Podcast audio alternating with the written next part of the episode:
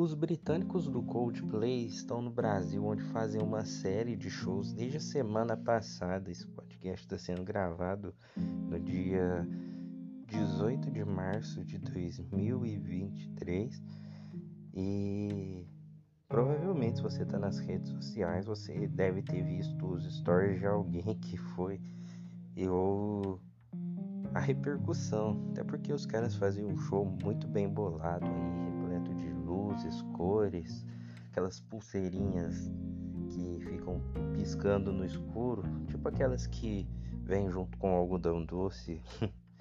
Mas como se não bastasse um espetáculo, algo muito bem trabalhado, os caras também aí são uma fábrica de hits aí, muitos sucessos aí ao longo de mais de 20 anos de estrada.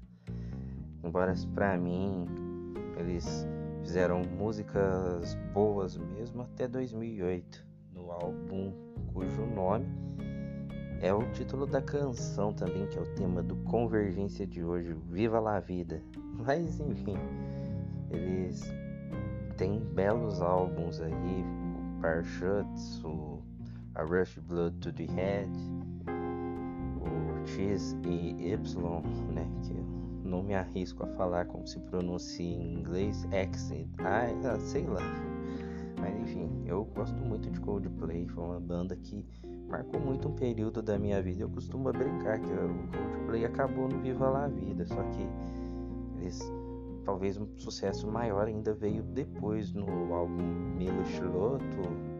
E aí eles começaram uma fase mais popzinha, mais eletrônica. Tem quem goste, eu particularmente não gosto, mas também não acho um lixo, mas eu gostava mais das canções antigas deles. Mas, enfim, não tô aqui para falar sobre a qualidade técnica e vocal do Chris Martin nem dos músicos da Coldplay, né? Mas eu tô aqui para falar sobre Viva la Vida. Se você tem mais de 23 anos, provavelmente em 2008 você se lembra que todos os eventos, campanhas publicitárias começava com o som do violino tocando Viva la Vida formatura, casamento, essa música estava presente em todos os lugares. É a mesma coisa que você sair na rua hoje provavelmente você vai se deparar com algum lugar tocando Zona de Perigo do Léo Santana. Em 2008, 2009 ali era Viva la Vida do Coldplay. É uma música que é praticamente atemporal e aqueles tempos de MTV, Mix TV tinha as legendas no clipe, né? E eu via aquela letra eu falava, caramba, isso é gospel, porque fala dos sinos de Jerusalém e tudo mais. Mas o Coldplay é uma banda que tem muitas referências bíblicas nas suas músicas de fato. E os caras hoje, hoje eles estão no topo, estão fazendo muito sucesso na verdade, eles eram muito zoados por essa questão justamente do comportamento deles, de serem pessoas mais discretas, de fugir daquela postura rebelde de sexo, drogas e rock and roll. E de certa forma falava de um amor genuíno nas suas letras. E claro que tem muito material pra gente puxar aí. Mas enfim, Viva la Vida conta a história de um rei, é, a, a, quem diga até não é uma coisa confirmada pelo Chris Martin, teria inspirado na, na história do rei Luís XVI, né? Mas dentro de um contexto fictício, a música fala de um rei que passou por várias coisas na sua vida, momentos de altos e baixos e se deparava ali com a reta final da sua vida. Era alguém que estava grato por tudo que tinha usufruído, mas de repente, num piscar de olhos, ele tinha perdido tudo. E nisso, o rei, que é quem narra a letra da música, o monarca ele vê que a sua ruína se deu por confiar tudo em si mesmo. E apesar de ser grato, ele tem medo, porque ele se sente completamente perdido na canção. Ele aceita e termina sua vida grato que ele passou, mas ele está perdido e sem esperança, porque ele diz que a qualquer momento é, tudo pode acabar, mas ele não sabe se São Pedro vai chamar pelo seu nome. Viva la Vida é uma obra da pintora mexicana Frida Kahlo, que ela pintou em 1954. Pouco tempo antes de sua morte, foi a última pintura da Frida. E Chris Martin, ele se encantou com essa obra. Talvez você nas aulas de artes em algum momento você estudou isso quando se falava de natureza morta, que é aquele aquela pintura das melancias numa mesa. E o Chris Martin disse que ela passou por muitos conflitos e ela começou a fazer essa pintura na sua casa que simplesmente estava escrito Viva a Vida. E o Chris ele fica encantado com isso porque pega-se a história de uma pessoa que viveu, que passou por problemas. Você vê a história da Frida Kahlo, é uma história extremamente sofrida, uma história bem angustiante mesmo. Uma mulher que frente do seu tempo, né?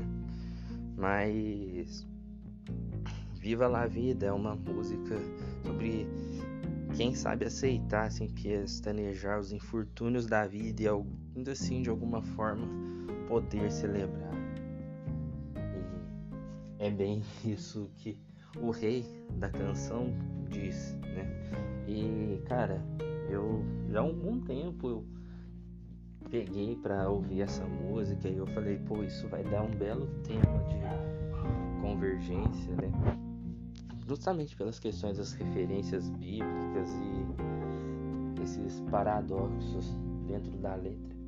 E eu já vi, já vi alguns reviews, muita gente falando sobre várias coisas dessa música em específico, mas algo que remeteu a mim de ver um rei que chegou da sua, no final da sua vida grato com tudo amargurado, tudo perdido, por não saber o que te espera impossível não lembrar de Salomão no livro de Eclesiastes. Se você vê Provérbios, é o livro da sabedoria. Em Provérbios, Salomão ele está no auge da sua vida, do seu reinado. É quando a rainha de Sabá vai até Israel, vai conhecer Salomão e, e tentar sugar um pouco daquilo que aquele jovem rei que estava fazendo um grande reinado tinha ali. E nisso Salomão conquista muitas e muitas riquezas, se tornando o homem mais rico que já esteve sobre a face da terra. E em Cantares é o Salomão ali na flor da sua juventude, quando fluindo do amor. Só que em Eclesiastes você vê aquele Salomão já no fim da sua vida, onde ele olha para tudo que viveu lá atrás, toda a sabedoria, de todas as riquezas que ele possuiu, e ele diz que é tudo vaidade. Ele diz que é tudo vaidade que essas coisas são é como correr atrás do vento. E a gente sente angústia do Salomão em meio a isso, sabe? Você sente aquele de alguém que olha para trás e que vê que poderia fazer melhor, que poderia ter feito diferente. E mesmo Salomão com toda a sabedoria, ele sabia que tinha algo mais, contudo ele não sabia decifrar. Mas tamanha é a forma que Deus usa ele, que você ainda vê algo que somente um homem muito sábio poderia dizer. No capítulo 9, no versículo 4, ele diz: Enquanto a vida, há esperança. A gente vê muito esse versículo sendo utilizado, talvez, para que quando há pessoas aí numa enfermidade, numa situação, um leito de morte, a gente diz: Enquanto a vida, há esperança. Mas a angústia de Salomão era porque ele ainda queria conhecer algo que a sabedoria não havia levado ainda. Por isso, enquanto a vida, a esperança de conhecer um pouco mais. E por isso que enquanto a vida, a esperança, enquanto eu respirar, eu talvez possa conhecer algo que eu nunca conheci. Salomão veio num tempo ainda antes da aliança. Salomão veio num tempo onde não se sabia da salvação, onde os profetas apenas anunciavam a salvação, mas ninguém sabia como isso se daria. As pessoas esperavam através de um rei, através de um reino vindouro, reino vindouro que também Coldplay canta em uma das suas músicas. Mas o que eles de fato ainda que eles não sabiam era que viria um reino. Um reino que daria salvação a eles. E a salvação não seria ficar longe da, da exploração nem, nem da opressão dos reinos terrestres, mas alguém que traria para eles vida e vida plena e vida abundante. O reconhecimento de si mesmo como miserável. Você olhar, você ver que muitas coisas de que você fez eram como correr atrás do vento.